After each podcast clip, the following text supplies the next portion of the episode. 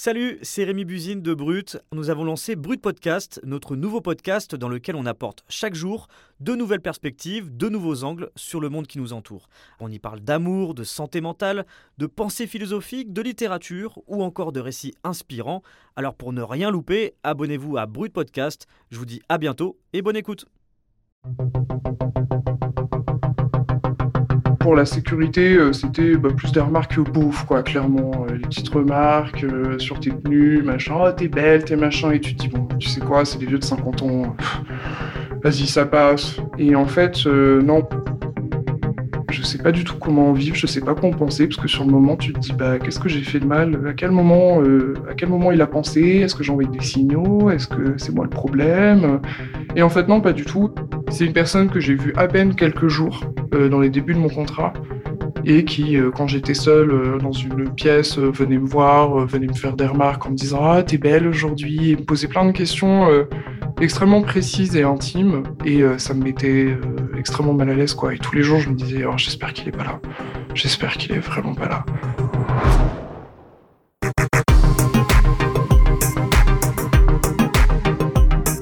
Lucie, elle a 26 ans et c'est une ancienne agente d'accueil du Centre Pompidou et du Musée d'art moderne de la ville de Paris, le MAM en version courte.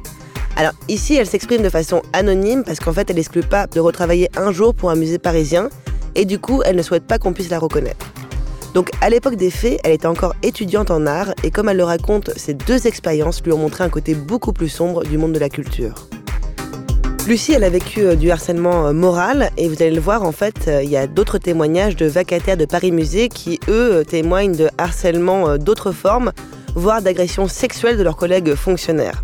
Pour se protéger, un certain de témoins ont eux aussi demandé à rester anonymes. Il y a d'autres personnels en poste qui ont même préféré faire lire leurs témoignages par des voix tierces par crainte de représailles. Ensemble, ces témoins racontent comment le harcèlement moral et sexuel s'est installé dans les plus prestigieux musées de la ville de Paris. Je suis Camille Courcy et vous écoutez Défense de filmer.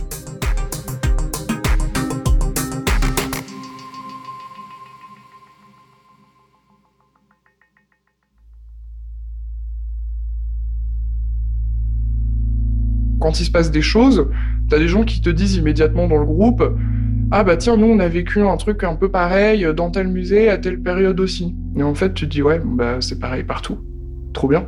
Et pour ce qui est des incidents, quand on a eu écho qu'il y avait un comportement euh, extrêmement déplacé de la part euh, d'un de nos agents chefs, avec qui on était tous euh, proches, le mot est fort, mais avec qui on s'entendait très bien sur le terrain et qui était vraiment ce qu'on considérait comme une personne de confiance, moi je suis, suis tombé des nues, quoi. Je me suis dit, mais comment est-ce que cette personne qui est censée être notre personne de référence en cas de problème peut faire ça? Et on a eu du mal à en parler entre nous parce qu'on savait pas comment en parler. Et c'est peut-être ça le plus terrible. Parce que quand il était là, euh, on se faisait des blagues, enfin on était... Je m'entendais vraiment très bien avec lui. Moi, il a jamais été déplacé avec moi. Il m'a fait une remarque une fois en me disant que ma robe était élégante, mais parce que j'avais changé euh, pour une fois de la tenue habituelle Paris-Musée, chemise-pantalon, quoi. Alors ce fonctionnaire en question hein, dont parle Lucie, il est bien connu des vacataires des musées de Paris, euh, que la journaliste Salomé Parent-Rajdi a réussi à rencontrer pour son enquête. Salut Salomé. Salut Camille. Alors, est-ce que tu peux nous dire un petit peu comment tu as découvert ces cas de harcèlement dans les musées? Alors, en fait, moi, je travaille sur le sujet depuis maintenant 4 euh, mois. Et en fait, j'ai enquêté donc sur euh, Paris Musée, qui est l'administration publique qui regroupe depuis 2013 les musées de la capitale française. Et le 9 avril dernier, j'ai publié dans le journal Libération donc une première enquête dans laquelle j'ai montré que le harcèlement sexuel, moral, mais aussi les propos homophobes, racistes, misogynes et les agressions, en fait, sont devenus systémiques. Et donc après, j'ai décidé de continuer à enquêter. Est-ce que tu peux nous donner un petit peu de contexte et nous expliquer un peu comment fonctionne euh, ce système justement? Oui, en fait, ce qui joue ici, c'est donc qu'on a d'un côté des fonctionnaires, donc ceux qui ont des comportements euh, problématiques. Donc ça va du propos euh, lourd, beauf, aux agissements carrément de prédateurs sexuels. Et en face d'eux, en fait, leurs victimes, donc, c'est euh, pour la plupart euh, des vacataires qui sont donc plus jeunes et principalement des femmes. Qu'est-ce que ça implique le fait qu'elles soient vacataires? Bah, En fait, ça veut dire que c'est des contrats ultra précaires où tu n'as déjà vraiment ni prime ni mutuelle. Et en fait, ce qu'il faut savoir, c'est que les fonctionnaires et les vacataires, ils occupent tous les mêmes postes. Donc ça peut être par exemple être chargé de l'accueil des visiteurs et de la surveillance des salles, mais ça peut aussi être euh, être chargé de la sécurité aux entrées ou la régie des établissements. La seule différence entre eux, c'est le statut. Vraiment. Et donc, qui dit statut dit aussi stabilité des contrats et les avantages qui vont avec. Ce qu'il faut savoir avec ce statut, c'est qu'il est régulièrement critiqué.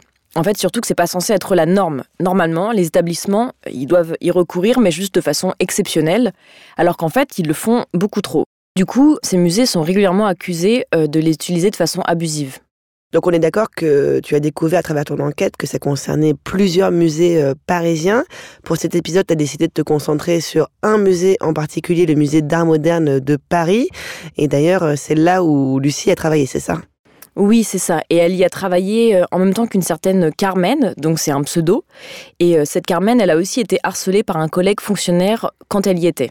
Et en fait, à l'époque, ça avait vraiment choqué Lucie de l'apprendre. Et aujourd'hui encore, quand elle en parle, c'est toujours avec beaucoup d'émotion que je suis juste euh, d'écouter, de me dire que j'avais confiance en cette personne, qu'elle nous a tellement aidés sur le terrain et qu'on était tous euh, tellement proches entre guillemets de lui. Euh, je sais pas si c'était un incident spécifique parce que c'était elle, je sais pas si c'était nous toutes, je sais pas s'il nous regardait toutes comme ça en fait. J'en sais rien. L'histoire de Carmen, c'est moi qui vais vous la raconter. Parce qu'une agression, c'est forcément une expérience traumatisante. Carmen n'a pas voulu témoigner à notre micro, même en modifiant sa voix. Mais par contre, elle a accepté que je le fasse à sa place. En février 2022, alors que sa vacation n'est pas terminée, Carmen envoie un courrier à la direction de Paris Musée, mais aussi à celle du musée d'art moderne, dans lequel elle accuse son supérieur direct, qu'on va appeler G, de harcèlement moral, psychologique et sexuel au travail. Dans cette lettre, elle explique avoir décidé de parler pour que l'institution puisse, et là je vous lis donc directement ce qu'elle a écrit, saisir dans le détail comment l'un des plus prestigieux musées de Paris peut se transformer, pour son petit personnel d'accueil, en une jungle hostile, dominée par des titulaires et des chefs bien installés. Elle décrit donc dans cette lettre comment son agresseur a d'abord instauré un climat de confiance, comment il s'est employé à être doux et tendre tel un père bienveillant, et comment ensuite tout ça a basculé vers un comportement fait de regards insistants, textos à connotation sexuelle, où ce fonctionnaire cherche à chaque fois le moindre prétexte pour l'approcher physiquement. Carmen finit donc par trouver son collègue trop insistant. J'ai lui écrit, l'interpelle plus régulièrement et surtout devient, et là je la cite encore, de plus en plus tactile. Et puis un jour, Carmen se fait mal en tombant dans l'une des salles du musée. Du coup, son agent-chef l'entraîne dans un local technique, et là il lui dit d'enlever son collant, tout en lui expliquant que c'est pour lui mettre du spray antidouleur. Carmen commence par dire non, mais G insiste. Il lui dit qu'il ne la fera pas sortir avant d'avoir lui-même appliqué le spray. Évidemment, Carmen est très mal à l'aise, donc pour qu'il la laisse partir, elle est obligée de le laisser faire. Tout de suite après, Carmen se met en arrêt maladie. Elle est très choquée par ce qu'elle a subi, donc elle décide de parler à ses supérieurs, et ce malgré les intimidations de G, qui va carrément lui dire des choses du genre, et là je vous cite encore ce qu'elle m'a raconté. Ça ne sert à rien de me dénoncer, tu n'es qu'une simple vacataire, personne ne va te croire.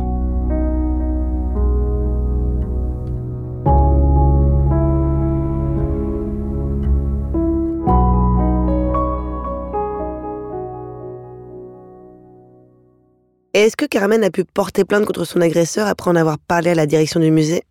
Alors aux dernières nouvelles, non, mais pendant mon enquête, j'ai découvert que des plaintes et des mains courantes ont déjà été déposées par des employés de Paris Musée contre des collègues. Parmi les personnes qui ont alerté l'institution, il y a notamment un agent-chef. Est-ce que tu peux nous dire un petit peu où il travaille, ce témoin? Non, et c'est te dire la crainte qui entoure les victimes. Donc cet agent-chef, appelons-le Paul, ne veut ni dire son nom, ni le musée dans lequel il exerce. Par contre, il a accepté qu'on fasse lire par une autre voix que la sienne une transcription de son témoignage. Notre travail, c'est de gérer l'accueil du public et la surveillance des œuvres, mais aussi les fonctionnaires, les contractuels et les vacataires qui gèrent tout ça. Au quotidien, j'ai l'impression qu'il n'y a pas de moyen de pression sur les fonctionnaires, qui pour certains se sentent clairement tout-puissants. Ce qui fait qu'on en arrive à un système où quoi que l'on fasse, il faut avoir l'appui de la justice, parce que simplement en remontant à la direction, on sent que ça ne bougera pas. En cas de problème, on se sent le plus souvent soutenu. Mais c'est au sein de la direction générale de Paris Musée que l'on sent que c'est très politique, qu'il ne faut pas faire de vagues, parce que c'est un tremplin pour de futures carrières, parce que c'est la mairie de Paris, et donc Anne Hidalgo. Tout cela a favorisé la création d'un système où au sein de certaines équipes, les membres se protègent entre eux. Oui, on peut parler d'une certaine forme d'omerta. En réalité, on nous apprend à définir le harcèlement, pas à agir. Quand les formes de ce harcèlement sont si claires, ce sont des mesures concrètes dont on a besoin.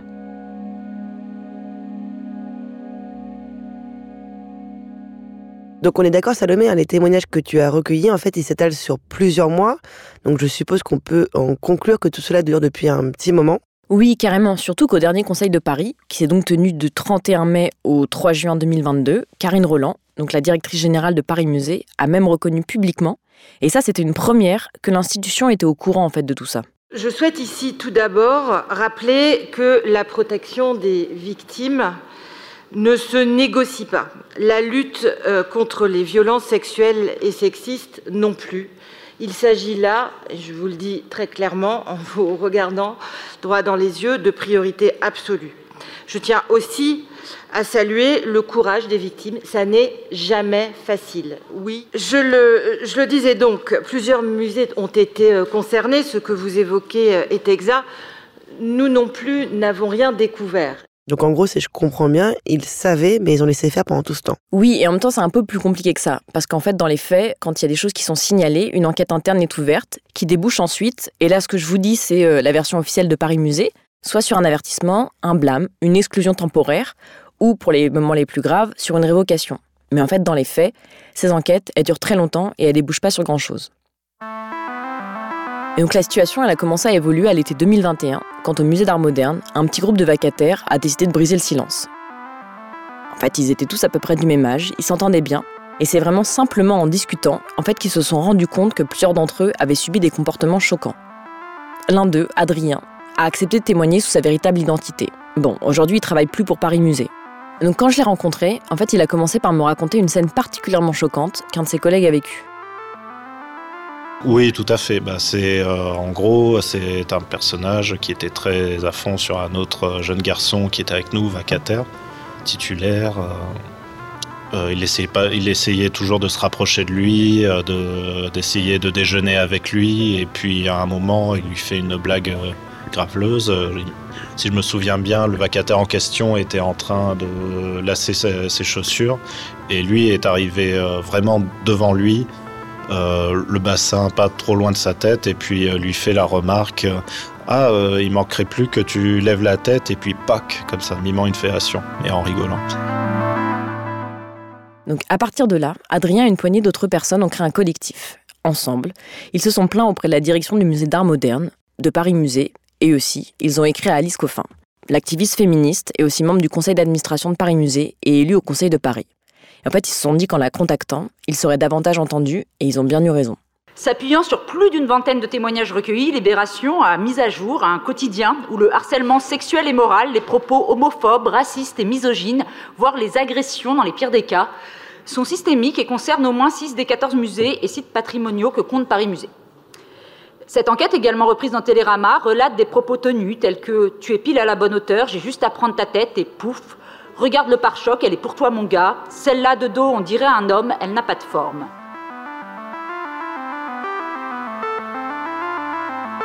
Au début, certains cas pouvaient nous faire euh, rire parce que ce n'était pas encore trop grave et puis euh, ça restait de la rumeur et des choses, un peu du gossip entre nous. Sauf que là, euh, au bout d'un moment, ça allait très loin. Quand on a additionné toutes les histoires qu'on a écrites dans la lettre, euh, il y a eu un effet, une effet boule de neige qui euh, nous a un peu alarmés. Et on s'est dit, il faut faire quelque chose. Et une des premières choses qu'on s'est dit, c'est au moins faire une lettre. alors on ne savait pas trop euh, dans quel but encore, mais au moins histoire de recenser toutes nos histoires. Qu'est-ce qui se passe justement quand vous écrivez cette lettre C'est quoi la suite? On sentait que tout le monde se regardait en faïence était au courant de qui pouvait être euh, concerné et en même temps plus personne se parlait. Il n'y avait que entre nous vacataires qu'on se parlait et les titulaires nous regardaient de loin. Enfin, c'était un peu une ambiance euh, guerre froide euh, très étrange. parce que on avait déjà le sentiment que les différentes histoires, parce qu'on a entendu des rumeurs sur d'autres cas qui ont eu lieu avant, etc qui ont été étouffés par, euh, des, par euh, Paris ou par le musée lui-même. Donc euh, on savait qu'il fallait qu'on on sentait qu'il fallait qu'on frappe un peu fort et que ça soit réellement toute l'administration qui soit alertée pour que tout le monde puisse réagir.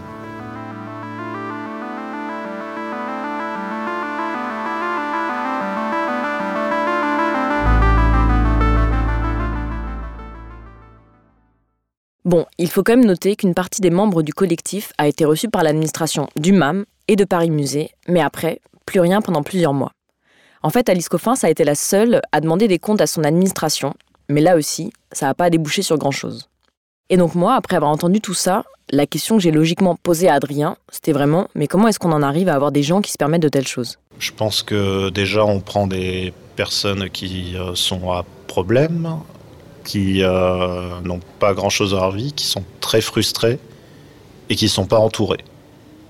Que ce soit au niveau personnel qu'au niveau social. Il n'y a aucun management, rien qui est fait pour, euh, pour les aider, pour essayer de les encadrer.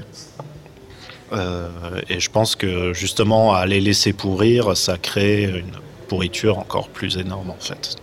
Bah, il y avait toutes les pires tares euh, qui peuvent exister chez des personnes qui ruminent en fait. C'est parce que tout ce qui peut être racisme, sexisme, c'est vraiment, euh, vraiment une ambiance de personnes euh, qui ruminent chacun dans son coin, du coup sur sa chaise de travail et euh, qui du coup crée une ambiance un peu poisseuse, ouais, un peu, un peu sale, ouais quand même. Enfin, c'est une explication comme ça, mais je pense le, fait aussi qu'il y ait un statut euh, de fonctionnaire qui est quand même très euh, trop protecteur, je pense. On nous a plus ou moins fait entendre que virer un fonctionnaire, c'était c'était pas si simple, euh, que c'était ça coûtait cher, que c'était une trop grosse procédure, voilà. Que fait l'administration, que font les musées quand ils s'aperçoivent qu'il y a des personnes problématiques bah, dans notre cas, rien. Mais non, mais euh, Paris Musée, typiquement, avait euh, ce truc de, comme euh, Paris Musée est un regroupement de 14 musées, de changer la personne, il n'est pas bien dans ce musée, bah, changeons-le de musée.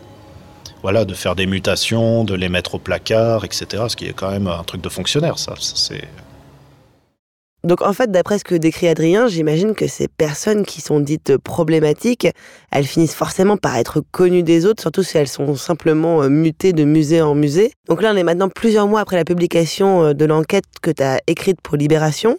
Est-ce qu'il y a des choses qui ont évolué depuis? Oui, un peu. Alors, on a d'abord récemment appris qu'une enquête euh, préliminaire pour harcèlement au musée d'art moderne a été ouverte donc par le parquet de Paris. Euh, on sait aussi que Anne Hidalgo a demandé l'ouverture d'une enquête en interne, donc les deux sont en cours. Mais surtout, ce qui est important à noter, c'est qu'un compte Instagram a été créé par une partie des membres du collectif pour favoriser la libération de la parole justement. Et ça s'appelle Balance ton musée. Et c'est donc en fait l'élu parisienne écologiste Alice Coffin qui s'est emparée de cette question et qui continue de suivre l'avancée de ses enquêtes. Est-ce que tu as pu lui parler un petit peu pour savoir ce qu'elle en pensait? Oui, en fait, je l'ai rencontrée le jour de son intervention au Conseil de Paris, donc c'était le 1er euh, juin 2022, où elle a justement parlé de Paris Musée. Et vous allez voir, on entend aussi la réponse de Karine Roland, donc qui est la directrice générale de Paris Musée. S'il vous plaît, je peux concevoir que le propos ne vous concerne ou ne vous intéresse pas, mais j'aimerais vraiment... en fait, il faudra euh, noter que les élus à droite de l'hémicycle n'étaient visiblement pas intéressés par le sujet, à tel point que donc les deux femmes ont littéralement dû leur demander en fait de se taire euh, pendant leur intervention. Je n'ai rien découvert dans cette enquête puisque nous suivons avec le groupe écologiste de Paris au plus près ce dossier depuis l'été 2021. Cet été-là, j'ai en effet, à titre d'élu engagé sur ces sujets, parce que aussi je suis donc membre du conseil d'administration de Paris Musée, reçu, comme d'autres membres de l'exécutif parisien ou de Paris Musée l'ont reçu, un courrier d'un collectif de vacataires travaillant au musée d'art moderne. J'ai depuis eu plusieurs rendez-vous avec ce collectif. Avant ce courrier, après ce courrier, Excusez-moi, je vais vous demander, le collectif de vacataires, il est déjà pas très entendu. Ça serait bien que les, conversations cessent pendant, pendant l'intervention. Je vous remercie.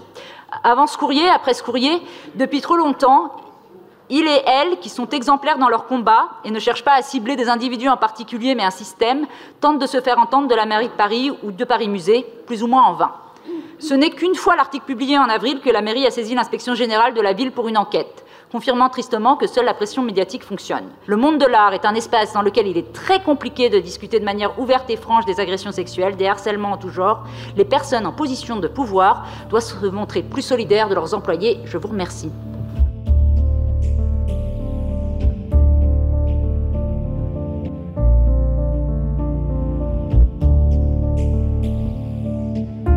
Donc après son intervention, j'ai interviewé Alice Coffin. On a évidemment reparlé de toute cette histoire, et elle, ce qu'elle critique surtout, c'est le manque de réaction que suscitent encore ces situations, que ce soit de la part de l'administration de Paris Musée ou du sommet de l'État. C'est ce que je trouve surtout, c'est ce qui me frappe beaucoup, alors que MeToo, c'est pas récent.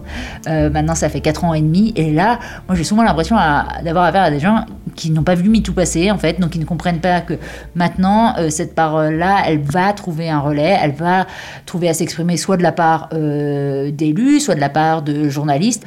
Ça remonte vraiment à, la tête de l'État. C'est-à-dire qu'on a à la tête de l'État, par exemple, un président qui ne comprend pas fondamentalement les enjeux de MeToo, qui n'a toujours rien compris, qui est encore dans des histoires de complémentarité d'hommes et femmes, et donc de désigner MeToo comme euh, un danger en termes de société de la délation, voire de traiter les féministes d'inquisitrices, etc. Donc, euh, et ça, je crois que c'est le cas du, énormément du personnel politique et du personnel culturel. En tout cas, moi, bon, voilà ce que je constate, c'est ce que me disent euh, de, des élus, parce que je suis toujours un peu.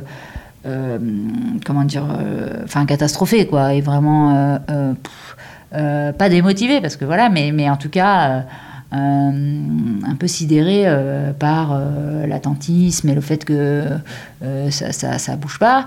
Et en fait, il y a quand même des élus qui étaient là sur d'autres mandats qui me disent Mais tu te rends pas compte, ça a vachement bougé. Des, des, des, positions comme ça de la part de quelqu'un qui est en poste d'adjointe et tout ça, c'est vachement bien. On a, on a déjà évolué. Il y a au moins la reconnaissance que ça existe, de pas faire semblant que ça n'existe pas. Ça ne veut pas dire que les actions nécessaires à entreprendre sont entreprises, mais au moins on ne fait plus semblant. Alors voilà, moi j'écoute aussi ceux, ceux qui étaient avant et qui me disent voilà, la question des vacataires, ça fait des années qu'on demande, ça bouge pas d'habitude, c'est comme c'est circulé, il n'y a rien à voir. Là, c'est terminé, ils peuvent plus faire ça. Donc, euh, bon, alors de toute façon, enfin, moi, mon sentiment, de toute façon, c'est. Enfin, ou intuition, c'est qu'on en est qu'au début. Oui. On en est qu'au début, qu'il va y avoir un afflux massif de, de, de témoignages.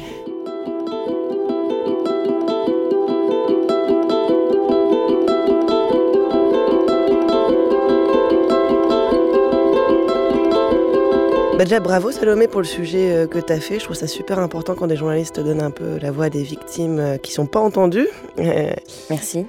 Et c'est vrai que souvent, après ce genre d'enquête, euh, il y a souvent de nouvelles victimes qui se dévoilent. Est-ce que ça a été le cas? Est-ce que vous avez reçu des messages après cette enquête à Libération? Oui, absolument. on a reçu des témoignages de victimes à la fois de Paris Musée, mais aussi d'autres d'autres établissements. Lucie, en fait, elle nous parle de Pompidou, mais j'ai reçu notamment des témoignages au Louvre. Donc ouais, j'ai reçu d'autres témoignages et donc ça montre vraiment qu'en fait, euh, ce qu'on avait pressenti avant, mais que ça concerne évidemment pas que Paris Musée, tout ça. Et du coup, que je comprenne bien, parce que je connais pas très bien le milieu de la culture, euh, quand on dit vacataire, c'est vraiment que des étudiants qui travaillent euh, de manière saisonnière, en fait, c'est ça? Alors, c'est le gros, le gros, c'est ça, c'est souvent des étudiants en art. En fait, il y a un peu deux profils, je dirais. Donc, globalement, c'est quand même c'est quand même globalement des femmes. Et après, dans les profils, c'est souvent bah, soit des, étudiantes en art, donc qui sont souvent super jeunes, qui ont vraiment genre euh, à 20 ans, enfin entre 20 ans et 25 ans. Et après, il y a aussi euh, des gens qui ont des profils peut-être plus âgés qui sont souvent des artistes et qui font ça euh, pour pouvoir euh, bah, gagner un peu de, sous euh, et en même temps continuer à avoir leur, leur, pratique artistique à côté. Quoi. Et donc tous ces témoignages, à chaque fois, ça concerne vraiment des vacataires. Donc c'est vraiment un problème de pouvoir en fait. Parce que... Ah bah totalement, c'est vraiment ça. C'est En fait là, euh, c'est c'est vraiment structurel. C'est des, des fonctionnaires qui se sentent tout puissants de par leur statut. Et donc après, le fait est aussi que ce sont des hommes plus âgés, mais c'est aussi, voilà, ils, ils savent que, et, et de toute façon l'enquête le montre, c'est que quand il y a des problèmes qui sont même euh, qui remontent euh, aux oreilles de, des directions, bah en fait au pire ils ont un blâme, mais dans les faits il leur arrive pas grand chose. Donc euh, clairement c'est ça, c'est une histoire de domination. Ils savent qu'il va pas leur arriver grand chose quoi. Donc là, c'est vrai que pour le moment, on a vraiment parlé que des musées parisiens. Est-ce que ça concerne uniquement la capitale ou est-ce que tu as entendu des témoignages qui arrivaient un peu partout de, France? Alors non, moi j'ai pas entendu des témoignages en région, mais de toute façon, on peut imaginer que si les mécanismes sont les mêmes, il n'y a pas de raison qu'on en arrive aux mêmes conclusions. Donc c'est Enfin, c'est quasiment certain que ce genre de comportement euh, se produit aussi en région. En fait, ce qui est intéressant, c'est que ça, c'est notamment une des choses dont j'avais parlé avec euh, Alice Coffin et qui me disait qu'elle avait un peu travaillé sur, euh, sur l'étranger et qui disait que notamment, par exemple, dans certains établissements anglo-saxons, il y avait une réflexion sur le sujet qui était beaucoup plus avancée et que par exemple il y avait eu des cas comme ça qui étaient sortis, euh, je sais pas même parler du musée de Dublin ou à Seattle, et que là-bas la réflexion justement sur comment est-ce qu'on peut essayer de traiter ces problèmes était beaucoup plus, euh, beaucoup plus avancée et qu'en fait ben le, le, coup classique, c'est qu'en France, on est en retard et qu'on ne considère pas que c'est un vrai sujet. Donc, euh, donc bah, c'est pas, c'est pas des sujets, en tout cas pour l'instant, qui ont été vraiment réfléchis. Quoi. C'est vrai que c'est étonnant, venu du milieu de l'art, on pourrait croire que ce sont des gens justement qui sont très ouverts d'esprit, euh, qui sont des artistes, et en fait on a l'impression que c'est une espèce de, de, vieille mafia qui, qui reste sur des positionnements un petit peu old school quand même, non? Je pense vraiment qu'au contraire, le, le, le monde de la culture, il y a quand même une espèce de mentalité de dire justement, on est un peu au-dessus des lois, on a notre propre, euh, on a notre, voilà, on a nos propres règles parce qu'on est un peu, disons, euh, des artistes, on est excentrique et tout, et qu'entre guillemets, les, règles de vie de la société n'ont pas de prix sur nous. Et je pense qu'au contraire, ça peut favoriser. Euh, ça peut favoriser les choses. Et quand on parle généralement du monde de l'art, c'est aussi un milieu où, bah, du coup, il y a de l'argent, il y a de la domination. Donc je pense que tout ça fait que, oui, particulièrement, c'est un milieu où on, peut avoir, et pas que dans les musées, encore une fois, ce genre de, ce genre de comportement. Le micro va ou les caméras ne vont pas Vous venez d'écouter Défense de filmer, un podcast original de Brut, Paradiso Media et Spotify. N'hésitez pas à vous abonner sur votre application pour continuer de nous suivre et ne rater aucun épisode.